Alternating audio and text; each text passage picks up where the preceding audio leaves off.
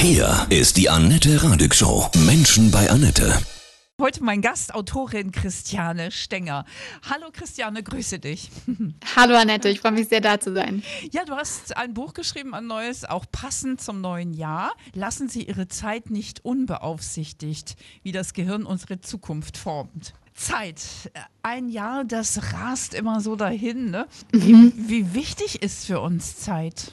Zeit ist ja irgendwie eine ganz äh, seltsame Geschichte, aber auch auf ihre eigene magische Art und Weise, weil äh, manchmal die Zeit uns davonrennt, manchmal ist sie da und dann auch ganz spannend ist auch, wie wir mit der Zeit sprachlich umgehen, dass man sie manchmal einsparen äh, möchte oder gerne immer sie vermehren möchte. Also es ist äh, verrückt, aber als ich mich mit dem Thema Zeit beschäftigt habe, ist mir aufgefallen, äh, dass Zeit für unser Leben eigentlich in allem und jedem drin steckt. Das ist so faszinierend, wie wichtig einfach Zeit ist und wie wir unsere Zeit eben nutzen. Wenn man so zurückblickt aufs letzte Jahr 21, dann denkt man, boah, das ging jetzt so schnell vorbei. Aber wenn man sich bewusst an schöne Momente vor allem erinnert, dann, dann ist doch viel passiert auch, oder? Ist dann alles Ganz relativ, richtig. ne? Total, es ist relativ und man spricht da auch vom sogenannten Zeitparadox. Das bedeutet, dass wir ganz oft zum Beispiel im Erleben etwas total ähm, langsam empfinden, zum Beispiel jetzt auf irgendetwas warten beim Arzt oder sowas Mhm. oder wenn man auf sein Essen wartet und wahnsinnig Hunger hat. Wenn aber nicht viel passiert in der Zeit, wirkt es in der Rückschau so, als ob die Zeitspanne total kurz ist, weil da eben nicht viel passiert ist und dann erscheint uns das eben wirklich als kurze Zeitspanne und andererseits, wenn wir etwas ganz Schönes und Wunderbares erleben und ganz viele neue Eindrücke haben, geht das im Erleben super schnell vorbei und wir möchten eigentlich noch viel äh, mehr Zeit davon haben. Äh, aber das Schöne ist, in der Rückschau wirkt es dann äh, als, als langes Ereignis, weil wir eben viele Sinneseindrücke gesammelt haben und so eine größere Erinnerung wahrscheinlich auch daran haben. Und das ist immerhin ganz nett. Ich denke, dein Credo ist auch Leben im Hier und Jetzt und dennoch erinnert mich sich gerade so in krisengeschüttelten Zeiten auch gerne an die Vergangenheit. Aber es ist eben vergangen. Ist es gut, sich zu erinnern?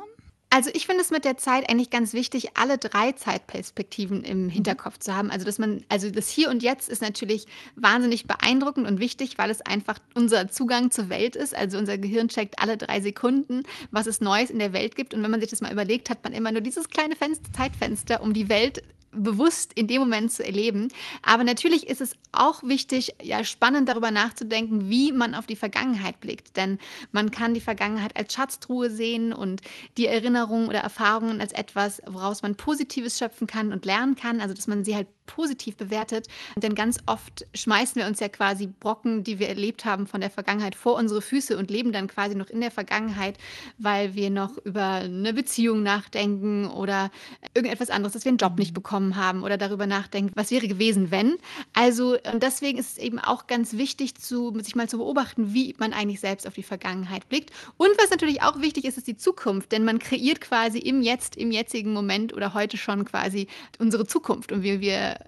in Zukunft leben werden, unsere Zukunft ausschauen wird.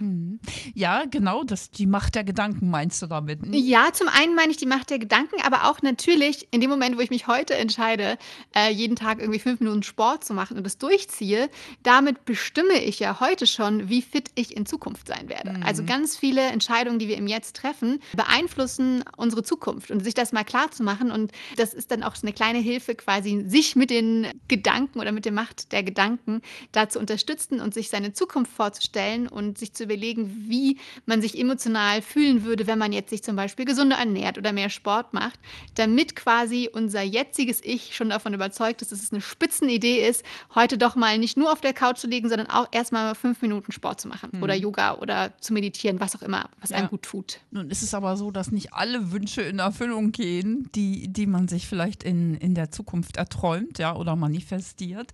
Äh, wie geht man denn damit dann um, wenn es dann doch alles ganz anders kommt? Es gibt ja so einen schönen Spruch irgendwie, erzähl Gott von deinen Plänen und dann kannst du ihn schön zum Lachen bringen. Wir können unsere Zukunft natürlich nicht genau planen. Es wird immer was dazwischen kommen. Äh, da muss man quasi schon mit rechnen, dass es natürlich nicht so klappen wird, äh, wie man sich das vorstellt. Aber das Schöne ist, wenn man anfängt, quasi seinen Träumen und Wünschen zu folgen, dann passieren ja magische Dinge, auch wenn es erstmal ein Scheitern äh, ist oder so scheint zumindest. Aber wir entdecken dadurch, dass wir erstmal losgehen für das, was wir tun oder erreichen wollen, dann neue Menschen oder neue Möglichkeiten und äh, kommen auf neue Ideen auf die wir nie gekommen wären, wenn wir nicht losgegangen wären. Deswegen ist es einfach wichtig, anzufangen und sich dann überraschen zu lassen, wohin es geht. Und ähm, das ist also schon mal ganz wichtig zu wissen. Natürlich wird man scheitern. Also wir Menschen machen Fehler, äh, es läuft nie alles rund. Es gibt äh, so viel mehr Dinge, die wir nicht beeinflussen können, als Dinge, die wir beeinflussen können. Deswegen mit einem guten Traum, aber auch einer großen Portion Gelassenheit wird es dann auf jeden Fall einfacher dieser kostbare Moment ist der im Hier und Jetzt. Das wird einem auch, glaube ich, oft klar, wenn man sich eben erinnert und sagt, Mensch, das war damals so schön und ich habe es gar nicht richtig genossen. Wie kann man diesen Jetzt-Moment wirklich bewusst in den Vordergrund heben und ihn zelebrieren? Gibt es da irgendwelche Techniken? Also man kann sogar in der Vergangenheit nochmal ähm, quasi diese Momente bewusster genießen, indem man sie sich zum einen einfach nochmal verbildlicht, also visualisiert und vorstellt und sich überlegt, was war denn so toll an dem Moment? Wie hat sich das angehört? Was habe ich gefühlt? Äh, was habe ich da gesehen? Wie waren wirklich meine Gefühle? Was habe ich vielleicht irgendwie als Geruch wahrgenommen? Also man kann wirklich seine Sinne mhm. benutzen und nochmal dankbar sein für die Vergangenheit. Und wenn man das ein bisschen trainiert, dann fällt einem auch im Jetzt und im jetzigen Moment auf, wenn ein Moment eben toll ist und dass man da wirklich auch auf seine Sinne achtet und überlegt, also quasi, wie kann ich diesen Moment noch mehr genießen, indem man ihn bewusster wahrnimmt, ähm, wirklich in sich reinspürt, wie sich anfühlt, wie sich anhört, bewusst irgendwie mal überlegt, was äh, rieche ich denn hier eigentlich? Also, dass man einfach diesen Moment größer macht und quasi Zeit und Raum sind ja auch verbunden und indem man sich mehr Sinneseindrücke in dem jetzigen Moment oder in dem Raum schafft, desto größer wird dann auch äh, das Glück tatsächlich. Und das ist ja, wenn wir alle schon auch ein bisschen älter sind, dann wissen wir ja, wahrscheinlich, dass wir nicht mehr so viel Zeit haben. Das macht dann manchmal auch traurig. Äh, ist es dann wichtig, sich so eine Löffelliste zu schreiben und zu sagen, wirklich, was will ich denn wirklich jetzt noch erleben und das anpacken? Oder wie gehe ich mit diesem Thema um, ja, dass mir vielleicht nicht mehr so viel Zeit bleibt? Grundsätzlich ist es ja so, wir wissen sowieso nie, wann unser Leben aufhört. Ja. Aber klar, wenn man älter wird, ist es einem auf jeden Fall ein bisschen bewusster und man denkt vielleicht zu Beginn, dass das einen traurig macht. Aber ähm, Studien zeigen eigentlich auch, dass wenn man über sein eigenes Ende oder den Tod nachdenkt, das einfach auch das Wichtige an die Oberfläche spült. Weil sonst denken wir immer, ja, das können wir noch morgen oder übermorgen erledigen. Deswegen ähm, ist es eigentlich auch eine Möglichkeit zu gucken, was ist mir denn wichtig? Und ich würde sagen, für sehr, sehr viele Sachen ist es noch überhaupt nicht zu spät. Also man kann auch noch mit 85 eine neue Sprache lernen, nochmal anfangen zu studieren, nochmal einen Tanzkurs äh, belegen ähm, oder einen Sitztanzkurs machen. Also es gibt ja immer irgendwelche Möglichkeiten, dass man einfach nochmal Dinge beginnt, die man immer machen wollte. Ob das ein Gesangskurs ist, ob das nochmal im Chor singen ist. Das geht sogar digital äh, mittlerweile über Zoom von zu Hause. Also es gibt so viele Möglichkeiten, dass man nochmal versucht, seine Leidenschaft nachzugehen. Und es muss ja dann irgendwie nicht die große Gesangskarriere noch gestartet mhm. werden. Wie ist es dann eben dann vielleicht zu Hause zu singen oder irgendwo mal dann in der Karaoke-Bar zu stehen? Also es, es macht genau so glücklich, ähm, wenn man das tut, was man macht. Und deswegen plädiere ich immer dafür, das wirklich zu nutzen. Genau. Und eine Möglichkeit ist natürlich so eine Bucketlist, so eine Löffelliste mhm. zu schreiben und sich dann irgendwie noch erstmal vielleicht 30 oder 101 Dinge zu notieren, die man unbedingt noch machen möchte und erleben möchte. Weil ich würde sagen, für sehr, sehr viele Dinge ist es eigentlich nie zu spät. Hast du in deinem Buch mit Sicherheit auch so ein paar Tipps, wie man ein besseres, äh, feinfühliges Zeitgefühl bekommt? Definitiv. Also dazu muss man wissen, dass unser Gehirn ja die Zeit selbst konstruiert. Also wir haben keinen Zeitsinn in dem Sinne, wie wir einen Sinn fürs Riechen, Schmecken oder Fühlen haben. Das heißt, unser Gehirn äh, konstruiert oder baut sich aus den eingehenden Sinneseindrücken unsere Zeit, unser Zeitempfinden. Eine ganz wichtige Region, die da eine große Rolle im Gehirn spielt, ist die sogenannte Insula. Das ist ein Bereich, der vor allem auch für unsere eigene Körperwahrnehmung zuständig ist. Also, dass wir unseren Herzschlag hören können, wenn wir da bewusst äh, drauf achten, dass wir ihn fühlen können, dass wir unseren Atem spüren können, dass der Magen knurrt und grummelt, dass wir das eben auch wahrnehmen können. Und dieser Bereich ist sehr wahrscheinlich, davon geht die Forschung aus. Also man weiß noch nicht genau, wie es genau funktioniert und welche Teile im Gehirn alle da mit reinspielen, aber die Insula äh, spielt auf jeden Fall eine große Rolle bei der Zeitwahrnehmung. Das heißt also, um Zeit bewusster wahrzunehmen und den Moment ja intensiver auch äh, zu spüren, muss man eigentlich einfach nur kurz auf seine eigenen Körpergeschehnisse achten. Und da bietet sich natürlich entweder zum Beispiel das Herz an. Mhm. Da muss man sich nämlich ganz schön genau konzentrieren, wenn man dann den eigenen Herzschlag hören möchte und das Herz spüren möchte möchte, dann muss man fast die Augen zumachen und braucht ein paar Sekunden, dass man das wirklich richtig gut wahrnimmt. Oder man kann auf den eigenen Atem achten, weil in dem Moment, wo wir quasi auf unseren Körper gerichtet sind, unsere Aufmerksamkeit auf unserem Körper liegt, in dem Moment äh, vergeht die Zeit für uns auch langsamer, weil wir sie eben einfach viel bewusster und intensiver wahrnehmen und mhm. spüren können. Ja. Wie bist du drauf gekommen, ganz persönlich, dich mit diesem Thema Zeit zu beschäftigen? Mich hat das Thema immer schon fasziniert. Zum einen äh, durch das Kinderbuch Momo äh, und die, die Männer in den grauen Anzügen, die einem die Zeit klauen wollten, so ungefähr. Mhm. Aber auch selber fand ich das immer so faszinierend aus verschiedenen Gründen. Ich habe zum einen immer mir nur vorstellen können, jetzt als Bild in meinem Kopf, äh, dass ich nur bis, bis 30 habe ich nur sehen können. Also dahinter war quasi alles irgendwie wie so eine ne-, Nebelwolke. Mhm. Davor war es so unklar und schwarz und ich wusste noch nicht, aber meine Lebenslinie für mich hat so mit in den 30ern, Anfang 30 aufgehört. Und ich dachte auch schon immer, dass ich schon zu alt bin, um irgendetwas zu werden. Ich wollte als Kind immer Schauspielerin werden und wenn ich dann irgendwie mit neun Jahren äh, Kinder in, im Fernsehen oder in Filmen gesehen habe, dachte ich, okay, ich bin auf jeden Fall älter als sie. Ich bin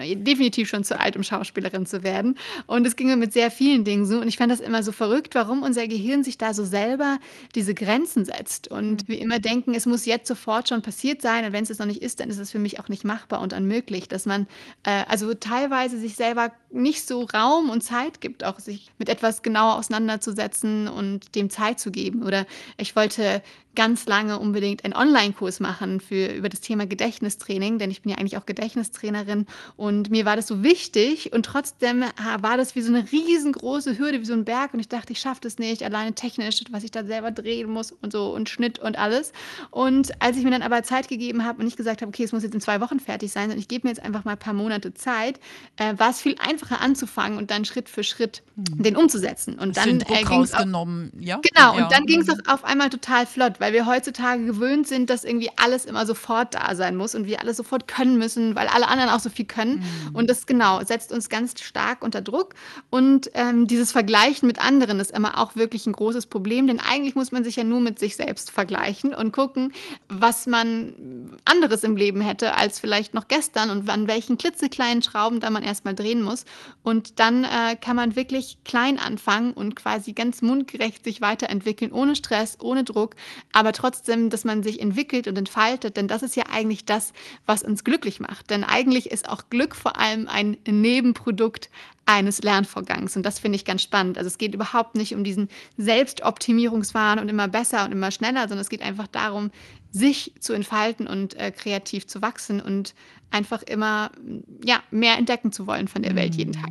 Wofür nimmst du dir am liebsten Zeit, du ganz persönlich? ganz persönliche liebe ich es natürlich auch quasi meine Freizeit zu gestalten und die macht mir aber noch mehr Spaß, wenn ich weiß, dass ich mir das jetzt redlich verdient habe und äh, ich dann auch kein irgendwie schlechtes Gewissen habe, denn ganz oft hatte ich auch das Gefühl, in meiner Freizeit darf ich dann irgendwie nicht puzzeln oder Sachen machen, die irgendwie jetzt nicht äh, produktiv erscheinen oder mal ein mhm. Bild malen oder so, weil man immer denkt, nee, äh, das ist eigentlich Zeitverschwendung. Also in dem Moment, wo man dann auch die Zeit die so sehr wertschätzt, weil man weiß, sie ist wichtig, ähm, aber dann baut man wieder irgendwie so Druck auf, dass man sie gut nutzen muss und macht dann mhm. teilweise Dinge nicht, wenn man denkt, das ist jetzt verschwendete Zeit. Und deswegen finde ich es gerade großartig, diese Momente der Muße zu genießen und sich dann wirklich bewusst für was komplett Sinnloses in Anführungszeichen zu entscheiden, was einen aber selbst einfach mega glücklich macht. Ob ja. es jetzt wirklich Klavierspielen ist, Puzzeln, Malen, äh, einfach nur spazieren gehen oder was einem auch immer so einfällt und Spaß macht und wo man vielleicht denkt, ach nee, da, da habe ich jetzt eigentlich keine Zeit für. Also das ist eben eigentlich das Wichtigste, weil wir gerade bei diesen Dingen ja vor allem entspannen und auch